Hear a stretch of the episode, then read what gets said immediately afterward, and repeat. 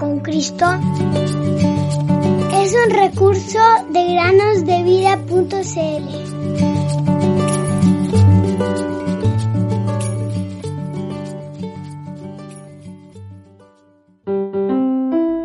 De modo que si alguno está en Cristo, nueva criatura es.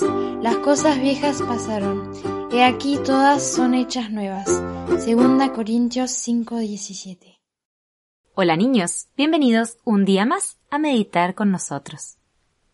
Josué les dijo, Pasen delante del arca del Señor su Dios al medio del Jordán, y alce cada uno una piedra sobre su hombro, de acuerdo con el número de las tribus de los israelitas. Sea esto una señal entre ustedes, y más tarde cuando sus hijos pregunten ¿Qué significan estas piedras para ustedes?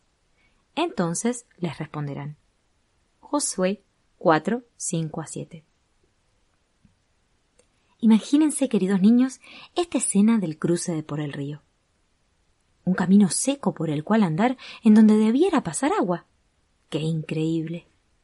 Todo un pueblo apurándose para llegar al otro lado. ¿Se vería temor en ellos?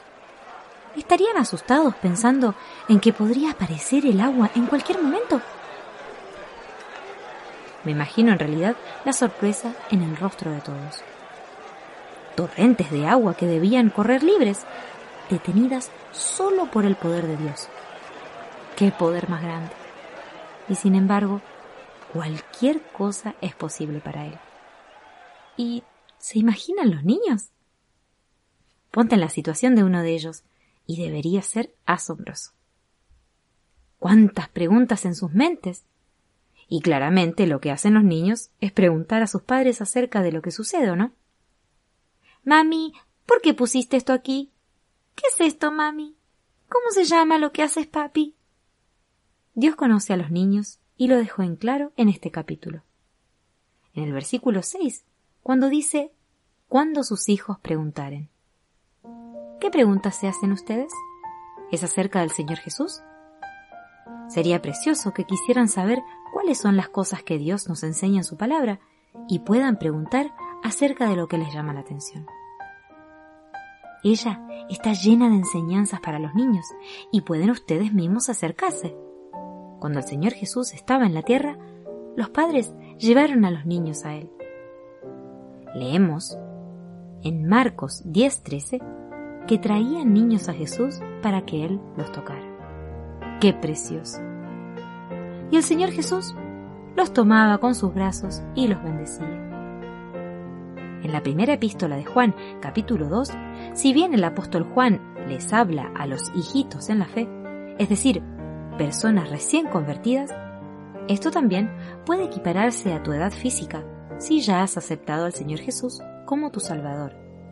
Y entonces te dice, les escribo a ustedes, hijos, porque sus pecados les han sido perdonados por el nombre de Cristo.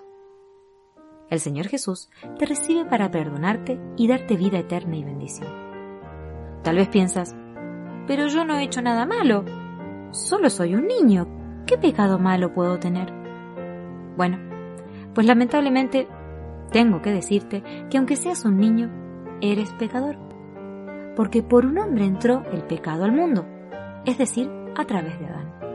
¿Eres un descendiente de Adán? Sí que lo eres. Cuando él desobedeció a Dios junto a Eva, su esposa, el pecado se apoderó de todos los hombres, lo ensució todo y ya no había posibilidad de volver al principio. Lo que hacía falta era algo que cambiara esa condición, alguien que limpiara esa suciedad de pecado que había traído la desobediencia. Ese alguien es el Señor Jesús, queridos niños. Podemos ser limpios gracias a su muerte en la cruz y resurrección, que quitó el pecado para siempre y nos da un lugar junto a Él en el cielo. No tengas temor de preguntar y de saber de Cristo. Es el regalo más grande que Dios nos ha dado para que podamos estar con Él por la eternidad. Él te quiere a ti, quiere tu corazón y te da seguridad de que nunca te dejará y podrás vivir una vida llena de gozo hasta que venga a buscarnos. Pero el que me escucha vivirá seguro y descansará sin temor al mal. Proverbios 1.33. Aunque en esta vida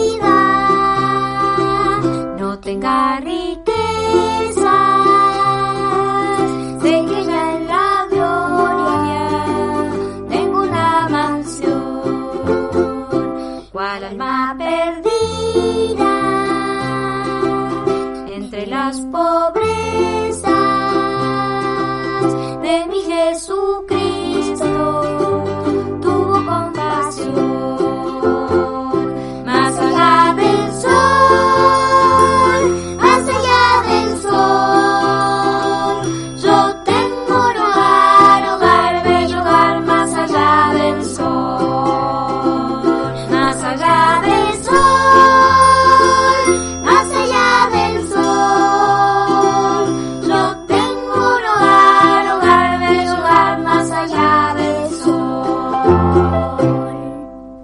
esta vida.